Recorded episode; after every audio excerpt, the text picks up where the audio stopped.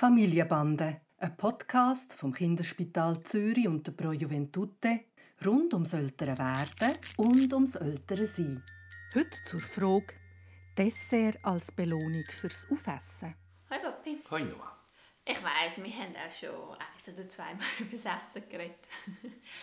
Aber irgendwie ist es jetzt in der Zwischenzeit gekippt und der Tani hat ja immer mega gerne und viel gegessen und jetzt ist er ein bisschen ein schwieriger Esser geworden. Also er ähm, hat zwar immer noch Freude daran, er nimmt sich meistens selber auf den Teller. Ich sage ihm, nimm so viel, wie du essen magst. Er schaufelt sich den Teller voll und dann äh, will er entweder noch etwas anderes oder äh, will es einfach so nicht fertig essen. Also ich habe wirklich fast jeden Abend noch einen mehr oder weniger vollen Teller von ihm.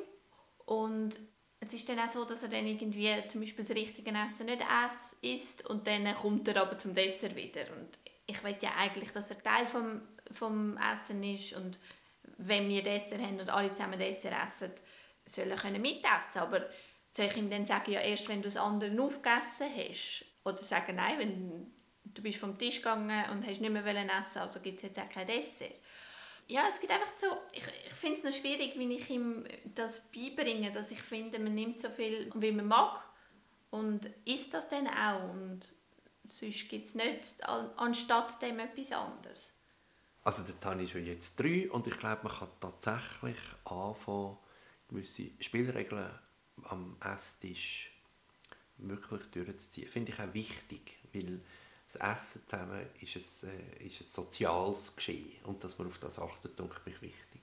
Dass er wirklich abschätzen kann, wie viel er mag essen, das glaube ich nicht. Das ist ein bisschen der Preis, wenn du ihn lässt, schöpfen Ihn müssen aufessen, finde ich auch keine gute Idee, aber ich finde es auch keine gute Idee, dass er nachher einfach ähm, sich einen Haufen schöpft und dann die Hälfte lädt und nachher Dessert will.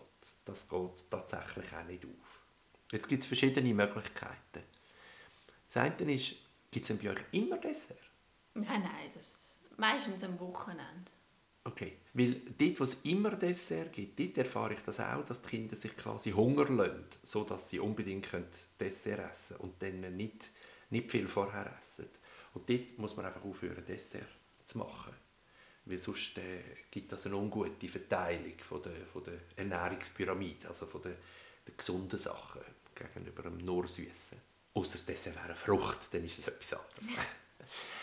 das andere ist, dass du ihm nicht erlaubst, so viel zu schöpfen, wie er will, sondern dass er sich wirklich eine kleine Menge selber auf den Teller nimmt und weiß, dass wenn er das aufgegessen hat, dass er wieder schöpfen darf. Aber das hilft ein bisschen, dass Kinder sich nicht Teller überladen und nachher einfach alles stehen und ich auch nicht so gerne habe. Das finde ich auch nicht cool, oder? Aber das ist ein Weg dazu, also dass er nicht zu viel wegtun muss. Und dann ist er irgendwann satt und dann ist vielleicht noch ein bisschen drauf und dann kann man auch zum Dessert gehen. Das geht einigermaßen auf.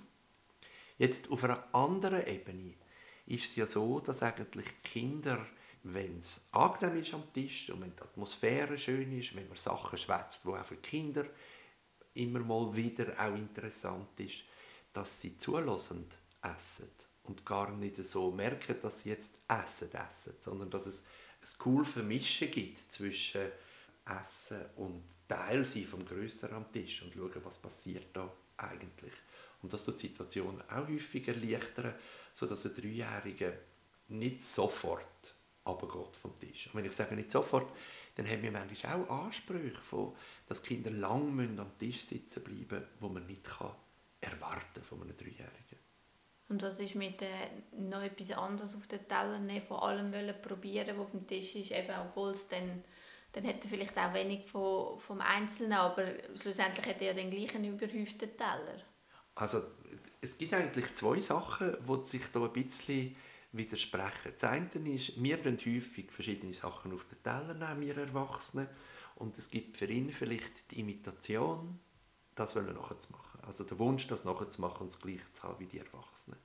Es gibt aber einige Untersuchungen, die zeigen, dass Kinder in der Regel nicht so essen, sondern dass sie zuerst etwas nehmen und das essen und dann etwas anderes nehmen und auch wieder das essen. Und ich würde ihm das wie anbieten, dass er weiß, er darf von allem haben, aber ob er nicht mit etwas anfangen und nachher sagen, was er will. Und wenn er sagt, nein, ich will von allem haben, dann würde ich ihm sagen, komm, wir machen Probiererli von allem, ganz, ganz wenig, und dann kannst du sagen, von was du wieder willst. Und dann hat man einen Kompromiss zwischen dem, dass er zuerst von allem auf den Teller hat, aber so wenig, dass, er es, ähm, dass es mag und es nicht Verschwendung ist, und dass er nachher von dem, was er gerne hat, nachher noch ein bisschen mehr kann. Oh, das ist super, weil ich kann ich mache das irgendwie automatisch. Ich verteile, oder, was in den Töpfen ist und frage ihn dann genau, also er hat sich von etwas genommen, oder? Und dann frage ich ihn, willst du einen von dem haben? Automatisch, wenn ich das auch dann frage, sollte ich dann von dem geben. Aber das ist natürlich eine gute Sache, wenn man wie das von Anfang an so anpackt und sagt, eben, wir schauen, dass die Mengen stimmen, ich tue von Anfang an planen mit ihm und frage ihn, willst du ein bisschen von allem oder willst du zuerst mal etwas und auch dort nicht grosse Mengen und dass wir das schauen, dass es nicht so überhand nimmt mit diesen Dessert oder es kann auch mal ein Zwiebel sein oder so, genau. wo er sich Platz spart und äh, extra wenig isst, damit er dann mehr Platz hat dafür. Wenn ich, wenn ich merke, dass es so ein Spiel wird, dann gibt es kein Dessert, auch wenn die anderen essen oder es gibt nicht gerade wieder ein Zwiebel und wenn es äh, einfach nur ein bisschen etwas auf dem Teller ist und er das eben nicht ganz hat können einschätzen dann kann man da auch gut drüber hinweg schauen und ihn gleich teilhaben lassen an dem gemeinsamen Dessert und am gemeinsamen Tisch, wo man miteinander schwätzt und es lässig hat. Es gibt vielleicht noch eine kleine Ergänzung und das ist, der Kalorienbedarf eines Kind bleibt über die Zeit eigentlich mehrheitlich konstant. Das heißt, wenn ein Kind eigentlich satt ist und einmal über das Dessert zu viel isst, passiert nichts, weil es bei einer anderen Mahlzeit dann ein bisschen weniger ist. Es passiert aber auch in der umgekehrten Seite nichts. Nehmen wir an, ein Kind isst einmal nicht so viel zum Nacht und du sagst, du willst jetzt nicht einfach die Süßigkeiten ad libitum geben, weil er nicht so viel zur Nacht gegessen hat. Dann kann ein Kind auch schlafen. Da passiert nichts. Und zwar ist der Grundumsatz, also der Kalorienverbrauch in der Nacht eh abgestellt. Also das Kind hat nicht Hunger in der Nacht. Und umgekehrt ist es dann halt vielleicht am anderen Morgen ein bisschen mehr zu Morgen, damit es wieder auf seinen Gesamtkalorienbedarf kommt. Das ist noch beruhigend.